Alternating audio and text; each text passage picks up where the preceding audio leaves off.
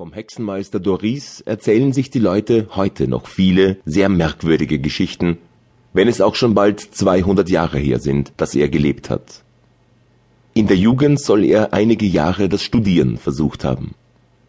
Er blieb dann in seiner Heimat Wendt und wurde dort als Mesner angestellt. Nebenbei aber betrieb er allerhand sonstiges Handwerk, besonders die Jägerei. Dass er auf der Jagd mehr ausrichte, wollte er mit dem Teufel einen Bund schließen.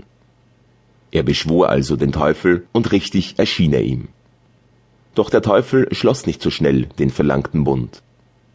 Der Doris durfte ein Jahr lang gar nichts beten, dann aber zur Kommunion gehen und eine heilige Hostie unter die Achsel nehmen. Er tat alles genau, wie ihm geheißen war. Die Hostie aber wuchs ihm unter der Achsel ins Fleisch ein. Der Höllische aber verschaffte seinem Lehrling noch ein dickes Zauberbuch und der verderbliche Bund